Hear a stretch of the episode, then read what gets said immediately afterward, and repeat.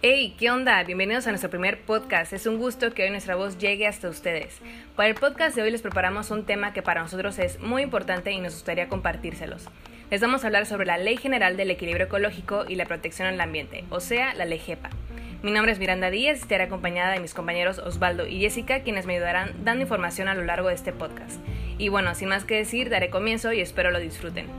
Primero que nada, la Ley General del Equilibrio Ecológico y la Protección al Ambiente es una pieza fundamental reguladora de las relaciones entre los gobernantes y gobernados en nuestro territorio, donde su fin es el de ordenar el territorio de manera sustentable y garantizar el derecho humano a un ambiente sano.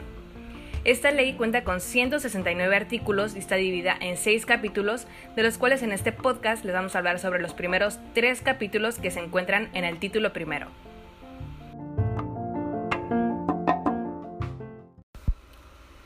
Título primero, Disposiciones Generales. Capítulo 1. Normas preliminares. En este capítulo se habla sobre las normas preliminares donde establece el objeto de la ley y las razones por las cuales es considerada de utilidad pública. Está compuesta por tres artículos.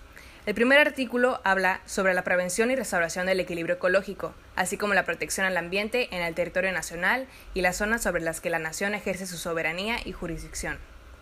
Sus disposiciones generales son de orden público e interés social y tienen por objeto propiciar el desarrollo sustentable y establecer las bases, por ejemplo, para garantizar el derecho de toda persona a vivir en un medio ambiente adecuado para su desarrollo, salud y bienestar, la prevención, la restauración y el mejoramiento del ambiente, establecer medidas de control y de seguridad para garantizar el cumplimiento y la aplicación de esta ley y de las disposiciones que de ella se deriven así como para la imposición de las sanciones administrativas y penales que corresponden, entre otros.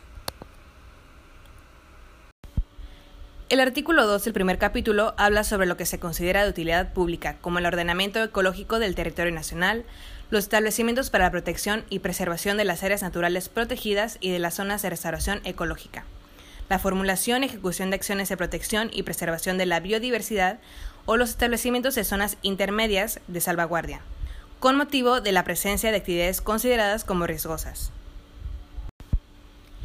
Y por último, el tercer artículo habla y define los diferentes conceptos que abarcan esta ley y el medio ambiente en general, explicando, por ejemplo, lo que es el ambiente, lo que son las áreas naturales protegidas, sobre qué es el aprovechamiento sustentable, qué es la biodiversidad, la contaminación, etc.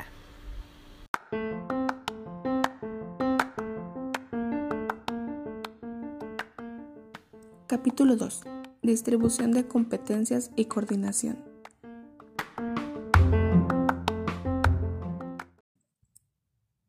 Hola, buen día. Mi nombre es Jessica Ávila. Es para mí todo un honor estar aquí con ustedes hablándoles un poquito más sobre la LEGEPA, en especial de este capítulo. En primer lugar, este nos habla sobre la federación, la cual debe ejercer sus atribuciones en materia de preservación y restauración del equilibrio ecológico, así como también establecer cuáles son las facultades de la federación y como primer punto está la formación de la política ambiental nacional y la coordinación al cumplimiento de esta, pues no es solo decir, también se debe velar por la eficacia que ésta tenga. Estas facultades serán siempre ejercidas por el Poder Ejecutivo Federal a través de la Secretaría.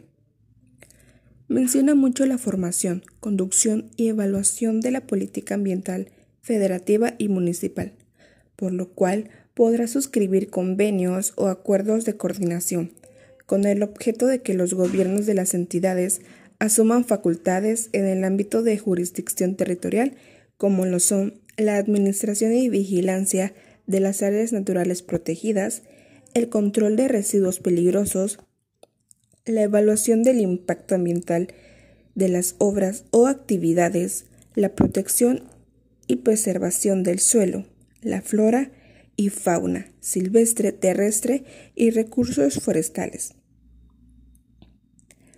La prevención y control de contaminación originada por el ruido, vibraciones, energías térmicas, lumínica, radiaciones electromagnéticas y olores perjudiciales.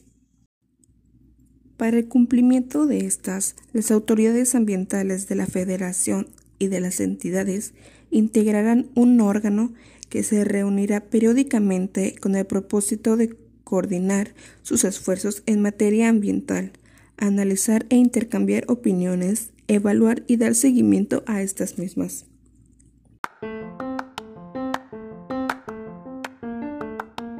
Capítulo 3.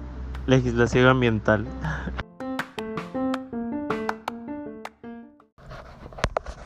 Hola, hola. Como comentó nuestra compañera Miranda, es nuestro primer podcast y estoy muy emocionado de hablar con ustedes sobre el tema de la Ley General del Equilibrio Ecológico y Protección del Medio Ambiente.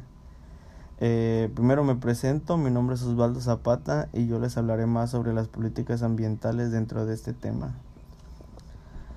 Eh, creo que todos los temas sobre el cuidado del medio ambiente son muy importantes conocerlos hoy en día, ya que los cuidados de los ecosistemas es lo que vamos a tener en el futuro de nosotros y depende si queremos un medio ambiente sano y saludable. Para la política ambiental se extienden normas oficiales, esto en materia de preservación y restauración del equilibrio ecológico y protección al ambiente, donde entran principios para el cuidado de este recurso tan importante. Como sabemos que los ecosistemas son un patrimonio común de la sociedad y de su equilibrio depende la vida y las posibilidades productivas de un país y debemos aprovecharla de una manera productiva con su debido equilibrio ambiental.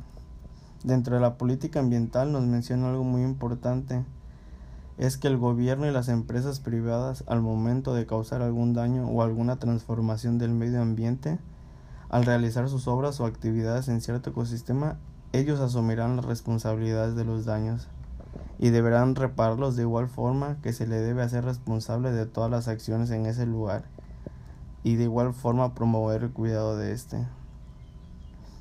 Eh, más que nada la política ambiental nos sirve para regular, promover, restringir, prohibir, orientar, en general inducir las acciones de los particulares en los campos económicos y sociales, donde se consideren los criterios de preservación, restauración del equilibrio ecológico.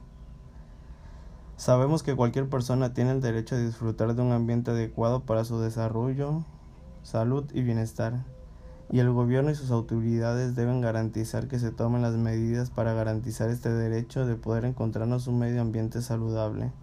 No solo el gobierno y las empresas privadas son las únicas de disfrutar este patrimonio de un ambiente adecuado. En conclusión, el cuidado del medio ambiente es de suma importancia para nuestro país y para el mundo en general. Es importante tomar en cuenta que en ocasiones las leyes estipuladas tienen un fin y ese es el caso de la LEGEPA, puesto que ayuda a la sociedad a salvaguardar el medio ambiente y el entorno en el que se encuentran. Es por eso que debemos ser conscientes de acatar las reglas y los estatutos de nuestra ley para que seamos mejores cada día, no solo para salvaguardar el mundo, sino a nosotros mismos y a las futuras generaciones.